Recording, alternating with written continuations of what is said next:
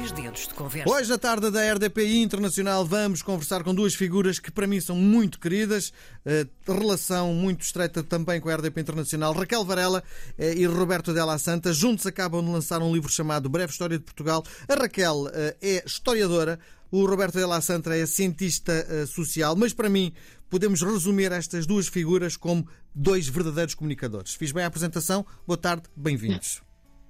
Olá, olá Miguel, obrigada pela tua generosidade e um, um olá grande a todos os portugueses espalhados por este mundo. Bom, Viva vamos... Miguel, mais uma vez juntos. Viva! Para já, como é que vocês se conheceram? Porque, eh, eh, para além de uma, uma, relação possível que vocês podem ter um com o outro, acabam por gerar também trabalho, não é? Como é que, no fundo, se estabeleceram esta relação? Olha, começou por ser uma relação de amor à distância por cartas. Já ninguém escreve cartas, mas nós escrevíamos. Uh, nós tínhamos interesses comuns uh, de trabalho, uh, também de militância política em correntes, digamos assim, igualitaristas ou socialistas utópicas, para dizer uma frase que hoje se entende melhor. Sim. E, e eu estava muito interessada em alguns temas que estava a estudar e que me interessavam, e o Roberto também, e tínhamos amigos em comum, e na verdade uh, acho que o nosso amor começou assim por carta, é verdade Sim. ou não? Eu acrescento só mais uma coisa, que ela fez uma descrição do que não sei como se chama aqui em Portugal, mas no Brasil se diz um amor nerd, né? Sim. Nerd. Sim. Não tem tradução para português, é mesmo assim. E é verdade, é Sim. é verdade em parte porque eu devo admitir, com todas as letras, que li História do Povo na Revolução Portuguesa Sim. e me apaixonei. Sim. Ó oh, Roberto, eh, foste colaborador aqui da nossa RDP Internacional. Como é que vês a comunicação em Portugal? Eu acho que a comunicação social em geral. É, tam, também podemos falar sobre Portugal, obviamente. Mas o jornalismo anda com problemas sérios, né? E isso acho que é mais ou menos visível em todos os rincões do mundo. Em Portugal, me parece que o espaço da, da liberdade de expressão, do debate público, da crítica social, ou seja, da possibilidade, inclusive, de divergir, não está maior está menor. E nós fizemos um livro que reconta um pouco a história dos últimos 200 anos e podemos contar, inclusive, um bocadinho sobre isso. Sim. Como era o jornalismo e a esfera pública, por exemplo, no 800 em Portugal, que gozava de imensa boa saúde. Sim. Olha, a que distância do ponto de vista da comunicação estamos do Brasil? Em que sentido? Conta lá, Miguel. Do, do ponto de vista da evolução, no, no fundo, da, da forma de comunicar. Olha, é, tudo isso fica muito imbricado, obviamente, com questões políticas e sociais, né? E o Brasil acabou de sair, malemar, sair, por assim dizer, de uma situação próxima do fascismo. Uhum. Então a comunicação também sai muito prejudicada, sim, né? Sim. Então me parece que os espaços que gozam de maior liberdade democrática têm uma comunicação mais viva, mais saudável. O jornalismo sim faz parte importante de tudo isso. Sim. Então, digamos que nós, de alguma forma, replicamos de novo aquela canção do Chico Buarque, Tanto Mar, né? Sim. Há uma distância grande. Sim. A Raquel é especialista em temas relacionados com o mundo laboral e os direitos dos trabalhadores. Como é que tem sido, em matéria de direitos, a evolução dos trabalhadores ao longo do tempo no nosso país? Olha, não é uma evolução linear, nós ficámos muito fascinados por esta história que contamos no livro também, porque nós procurámos fazer um livro que, no fundo, sintetiza a história de Portugal em todas as suas vertentes, mas a partir da centralidade do trabalho. Porquê? Porque o trabalho é central, não é? Há muitas coisas importantes na nossa vida, mas é o trabalho que define quem somos. Diz-me como trabalhas, dir-te-ei quem és. E nós fomos à procura de como é que nascem os trabalhadores, trabalhadores modernos, contemporâneos, assalariados. Antes eram camponeses, eram artesãos, era um, um, trabalho também já com salário, mas não tinha a característica do trabalhador, nem dos operários, nem do trabalhador assalariado moderno, até aos ecos da Comuna de Paris em Portugal pela mão de Anter de Quental e de, de, tantas outras figuras, até à organização do sindicalismo revolucionário, onde Portugal é dos maiores, uh, dos maiores exemplos do mundo. Aliás, chega a haver 350 jornais operários, verdadeiros jornais, não é assim, se me permitem, pasquins ou boletins oficiais do sindicato, não era isso. Sim. Eram realmente jornais, de onde, aliás, saem figuras literárias e intelectuais importantíssimas. Depois há um retrocesso muito grande do ponto de vista da esfera pública durante a ditadura, com a introdução da censura, mas ao mesmo tempo uma profusão de jornais e intelectuais clandestinos, cujo o ponto mais alto é um é, um, é, é evidentemente o modernismo que não era clandestino, mas uh, as correntes, como a correntes correntes neorrealistas e mais do que neorrealistas, correntes vanguardistas. E depois há uma profusão editorial ímpar durante a Revolução dos Cravos. Um, isto do ponto de vista, digamos assim, de como é que fica plasmada a organização dos trabalhadores. A organização dos trabalhadores foi particularmente pujante no final do século XIX até aos anos 20, 26, e depois durante a Revolução dos Escravos, mas já a partir de 1969 se vê uma mudança substancial, Sim. não só dos trabalhadores aqui, mas também dos trabalhadores nas ex-colónias. Aí a organização e até as greves começam em 1961 entre os trabalhadores forçados, que nós também procurámos fazer aqui esta história. Bom, breve história de Portugal, que livro é este? O conceito do livro.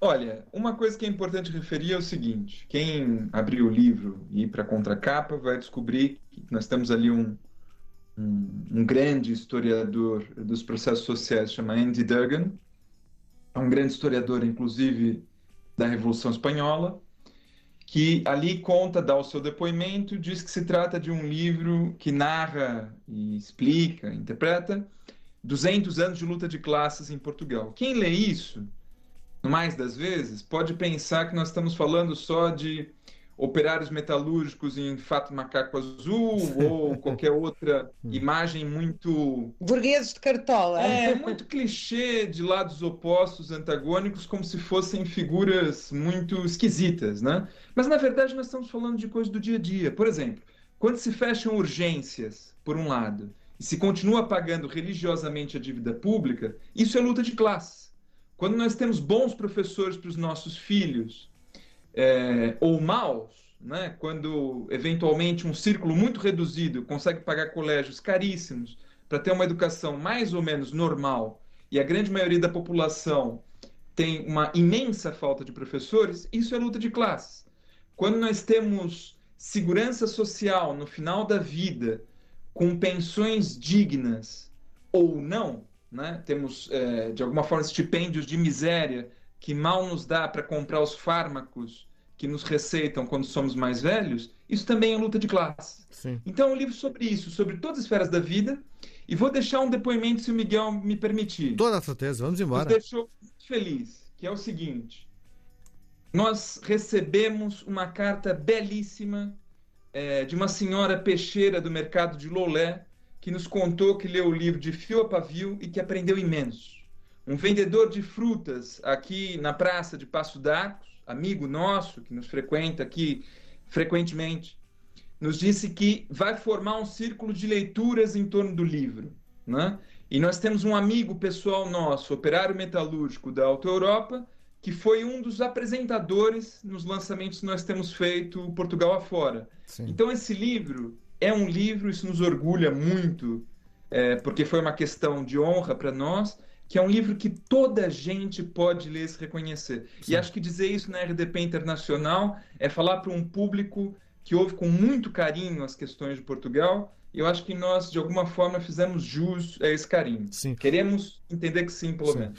Falaste agora nos últimos minutos sobre um, um, conceito chamado lutas de classes e, no fundo, o livro retrata também muito as lutas de classes em Portugal. Portugal não é um povo brando, com brandos costumes. Eh, tivemos efetivamente lutas de classe ao longo destes séculos? Olha, Miguel, eu acho que esse é um tema absolutamente central, porque há muito esta ideia de um povo de brandos costumes e o que fica, enfim, o que fica bastante demonstrado na história de Portugal é que é justamente o contrário. É uma das sociedades onde há mais golpes, contra-golpes, revoltas e revoluções nos últimos 200 anos. E, portanto, é tudo ao contrário dessa mitologia, que aliás é uma mitologia que vem uh, do século XIX, mas é recuperada pela ditadura. A ideia de um povo manso, de um povo brando, de um povo cobarde, de um povo que se acobarda. Uh, primeiro, não há nenhuma essência de nenhum povo, não é? Há contextos históricos, consoante as regiões do mundo e consoante a evolução histórica.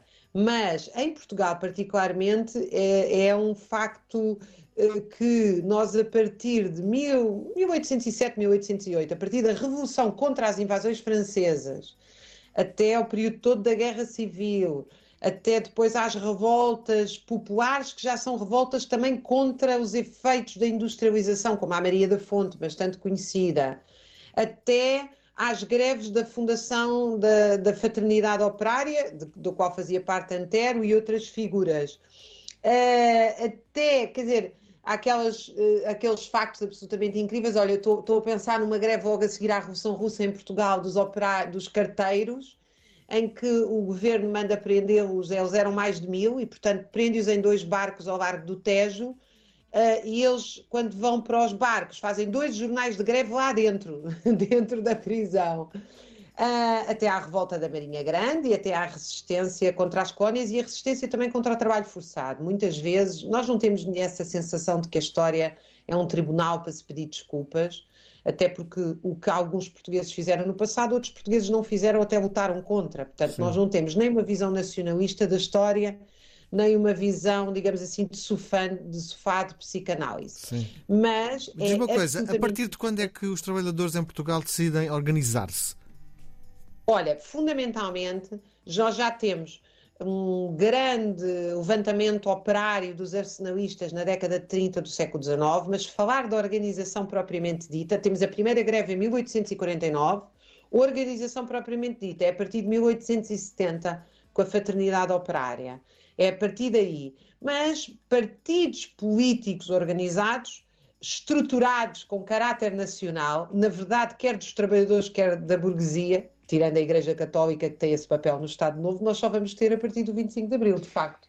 Sim, mas duas coisas, tanto sobre os, os brancos Estou a falar, de, queria só salientar, partidos políticos com caráter nacional, não partidos de vanguarda, como era o PCP ou outros. Era possível. Só duas pitadas de comentários sobre hum. os brancos costumes e também a organização dos trabalhadores. Eu acho que uma das coisas para as pessoas que não precisam ir tão longe pensar a respeito de quão absurdo esse conceito de grandes costumes é que nós estamos celebrando 50 anos de uma revolução social. E uma revolução social é todo o contrário de qualquer ânimo de espírito sequer parecido a grandes costumes. Uhum. E foi uma das revoluções mais extensas e profundas da segunda metade do século XX, o que nós defendemos também no livro. Uhum. A outra questão sobre organização, como a história é importante, é um antecedente muito importante, tanto dos partidos e em parte também explica a greve quase coetânea, que é as conferências democráticas que são dirigidas por Antero de Quental. Uhum. Nas conferências, as chamadas conferências democráticas do Cassino Lisbonense, já há um primeiro embrião de organização coletiva que aponta para um sentido de emancipação humana, de transformação social, de mudança, portanto. Sim. Era possível a organização operária em Portugal sem a ajuda, sem o empurrão do PCP? Um, quer dizer, a organização operária começa muito antes. O PCP só existe porque há organização operária, não é? então, uma coisa está relacionada com a outra, é isso? Claro, o PCP só é fundado em 1921, depois da Revolução Russa e depois de uma organização operária que começa de forma muito consistente e imparável 50 anos antes. Agora, que o PCP é o partido mais estruturado e organizado na luta contra a ditadura, isso é indiscutível. E até os anos 60 é, digamos, é o único que tem esse papel e que joga esse papel absolutamente fundamental de resistência à ditadura. Uhum. E vai ter um papel muito importante uh, na, na, na para, para teres uma ideia, nós defendemos no nosso livro que o PCP é a única estrutura durante a ditadura que consegue realmente ter um corpo de intelectuais e de ideias artísticas próprias. Atrai pensadores. Atrai um grupo significativo de pensadores ao seu redor. Podiam não ser diretamente militantes do PCP. Isto de forma consistente, não estou a falar de um epifenómeno aqui ou ali, estou a falar como, como grupo artístico e como grupo político. Sim. Essa uma nota rápida sobre isso, porque também dá uma outra faceta do nosso livro que nos parece importante. Sim. O Partido Comunista Português é, quando surgiu em 1921, era o que se chamava uma seção, né, ou seja, uma parte da Internacional Comunista. Uhum. E a Internacional Comunista é conhecida como a Terceira Internacional.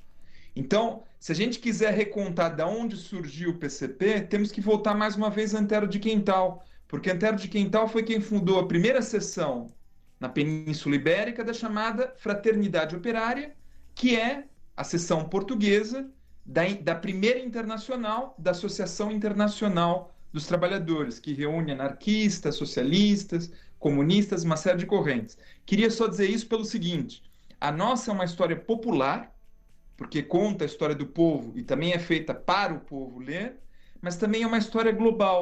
Ou seja, quando a gente fala PCP, a gente não está falando só sobre o retângulo português. Não dá para compreender o que é o Partido Comunista sem compreender um movimento que o ultrapasse e compreende.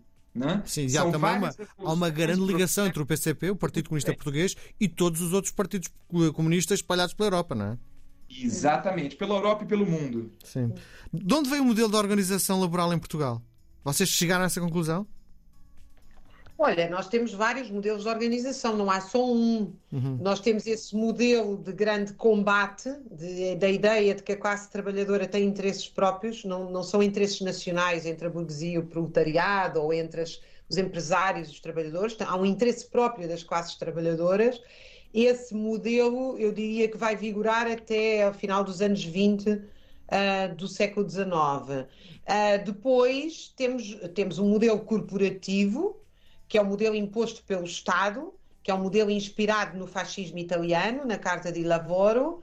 Ao mesmo tempo, temos um modelo na clandestinidade, que era um modelo de tentar, enfim, ganhar os sindicatos fascistas por dentro, que era justamente a aposta do PCP. Vamos ter novamente um modelo uh, grevista uh, de combate a partir da década de 60, depois, evidentemente, entra-se no período revolucionário uh, um modelo de combate entre trabalho e capital, a ideia de que os trabalhadores ou, ou há lucros ou há salários vai durar até aos anos 70, uhum. até, perdão, até aos anos 80, 86, 87, até à derrota dos operários da Lisnave, e a partir daí o modelo dominante é um modelo de concertação social. É o pacto social. Sendo que nós acreditamos que esse pacto social acabou sensivelmente em uh, em uh, eh, 2008. Eu gostava só, se tu me permites, de reforçar aquilo que o Roberto disse. Uhum. É uma história popular, é uma história que dialoga com os nossos colegas e discorda da maioria, eu diria, das teses da historiografia